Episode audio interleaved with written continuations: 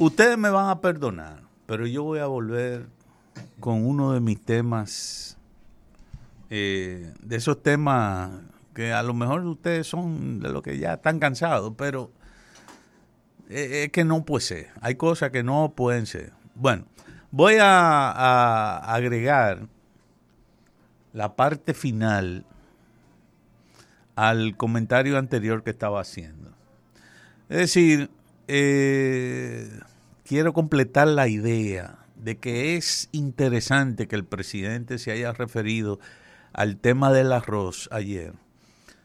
Ya por una de las preguntas, uno de los temas, pero está dentro de la agenda incluso económica, dentro de la agenda de los temas que el presidente tiene que, resolver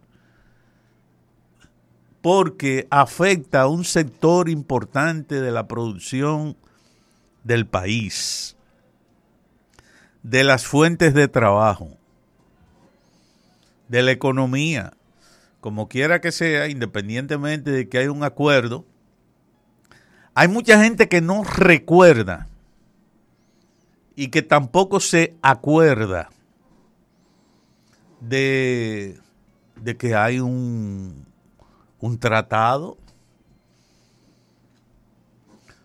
que le dicen de libre comercio. Yo a mí nunca me gusta el término porque es falso realmente no es un acuerdo de libre comercio, es un acuerdo de comercio, en el que se establecen, eh, bueno, que algunos productos pagan esto, pagan este arancel, otros pagan otro, y hay unos que no pagan, y así. Pero eso no es libre comercio, eso es un comercio regulado, bien amarrado incluso. Pues bien, hace unos meses, hace unos meses, se estaba tocando el tema del arroz a final del año pasado. A final del año pasado, quizá desde octubre, noviembre, por ahí, se estuvo tocando mucho el tema del arroz. Y se estaba tocando como si en el país no existiera un ese, ese acuerdo, ese DR CAFTA que tiene el arroz como uno de los capítulos principales. Y dentro de los productos, artículos o capítulos de ese acuerdo, que fueron incluso modificados después, después que se firmó el acuerdo. Una primera enmienda que se peleó muchísimo, no se pudo lograr en el primer momento. Eh, al momento del acuerdo, incluso en las sesiones que se hizo en República Dominicana, donde participó nada más y nada menos que Celic, que ahora creo que anda por el Fondo Monetario, no, o el, a ver, el Banco Mundial. Un portento, ¿eh? un portento, un negociador magnífico, extraordinario de los Estados Unidos. Recuerdo que incluso en, los días que estaba el acuerdo eh, aquí, las sesiones que de trabajo que se hicieron aquí con doña Sonia Guzmán y bueno, y estaba incluso Osmar Benítez como asesor de, de la ministra de Economía en ese momento, que era, era Osmar Benítez era el asesor. Sonia Guzmán podrá saber de temas generales, pero no es, no es un economista ni, ni especializada, mucho menos en temas de la agropecuaria del país, como sí lo es Osmar Benítez, que incluso dirige la, la asociación, ¿verdad?, de, los agricultores, de toda la Junta Agroempresarial Dominicana, una verdadera un verdadero gremio eh, y poderoso gremio.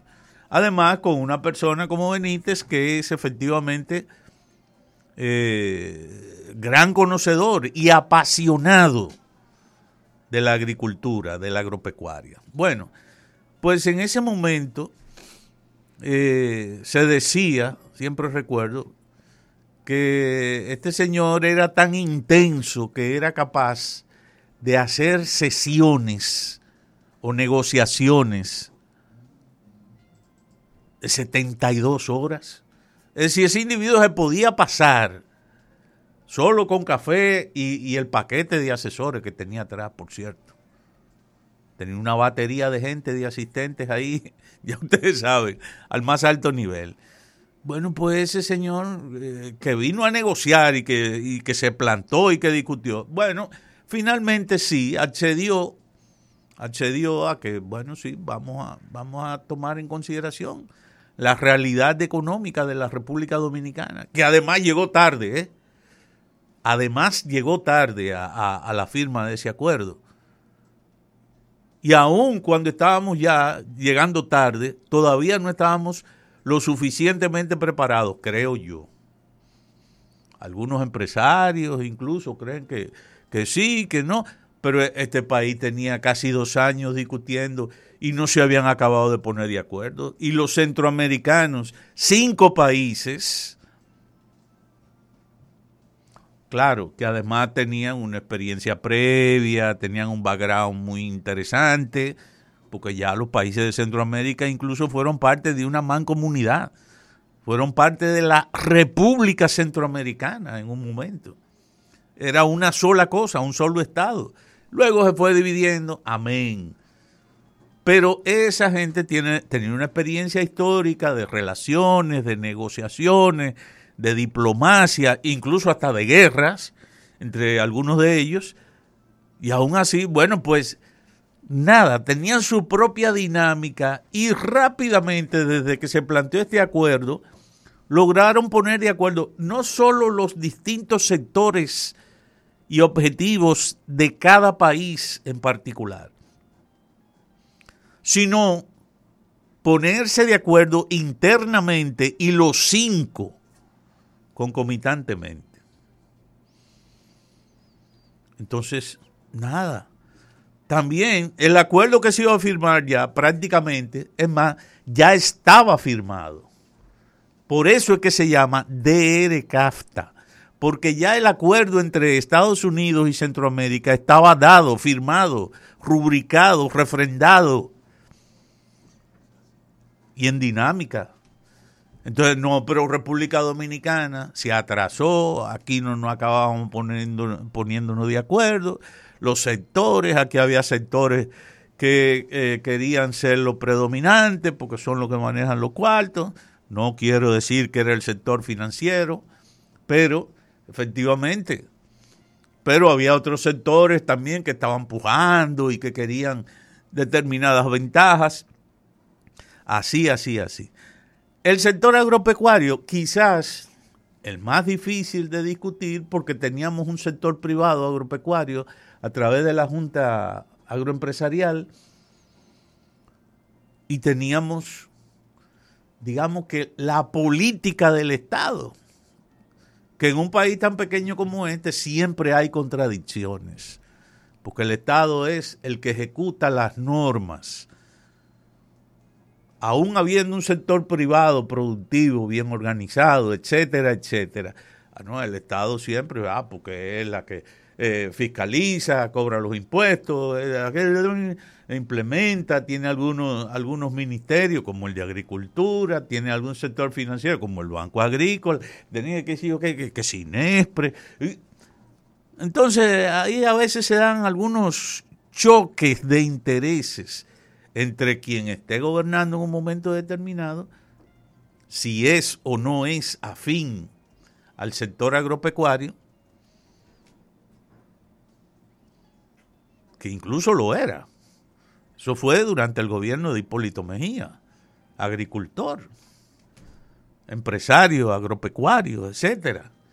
Un hombre de, del campo, de la agricultura, etcétera. Pero, ¿qué pasa? Que aquí, entonces, eh, con todo y eso, aquí como que no se quería ver, no, como que nadie se quería acordar de eso, ni que existe ese compromiso, ni que hubo una enmienda para no afectar directamente ni desmontar tan rápido los aranceles en productos como el arroz, que tenían mucho tiempo en el país eh, manejándose y con un sector importante, una inversión y que si yo cuántos mil trabajadores y que si yo cuántos empresarios, granjeros, arroceros y otros que son exportadores de granos, etcétera. Bueno, como que casi nadie quiere ver eso. Ahora, ese tema está ahí pendiente. Política electoralmente, por eso es que no dudo que el presidente tenga ese tema en agenda, política electoral, no solamente de interés económico, productivo, o tomando en cuenta un sector, porque los arroceros se han estado quejando, sobre todo y principalmente, miren, un municipio donde perdió el PRM, Dajabón. Los arroceros de Dajabón, los arroceros de Dajabón, bueno, para mí, o, para la, oferta, digamos, del, del, del gobierno, del partido de gobierno, el PRM, y por la trayectoria de, de Riverón, hay el que él esté peleando de que por un voto, o por varios votos, o por los votos nulos observados para ver si él gana. Oye, ganar por un voto, eso es un, triunfo muy pírrico. ¿eh? Ahora, aunque sea por cuatro, es decir, es un triunfo muy pírrico. Yo no me esperaba una situación como esa.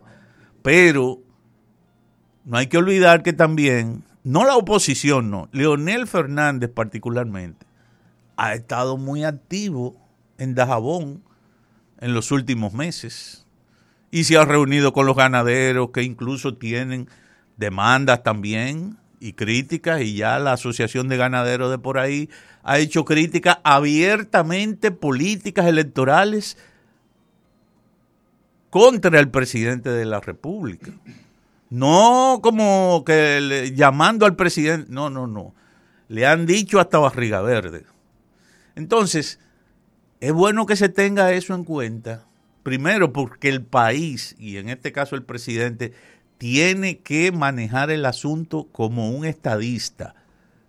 Hay un acuerdo que tiene el país y se puede denunciar ese acuerdo, se puede renegociar en algunos capítulos e incluso se puede denunciarlo para salirse de ese, finalmente, aunque haya esta, aquellas sanciones, no sé. Pero es importante que se tenga ese tema del arroz y que se traiga nuevamente a la actualidad, aún con la intención aviesamente, digo aviesamente o intencionadamente, ¿verdad? Eh, eh, prioritaria en el sentido electoral para el presidente de la República. En los dos planos tiene que atender ese flanco con prioridad, porque si no se va a complicar de manera doble también en los próximos, en los próximos días. Gracias.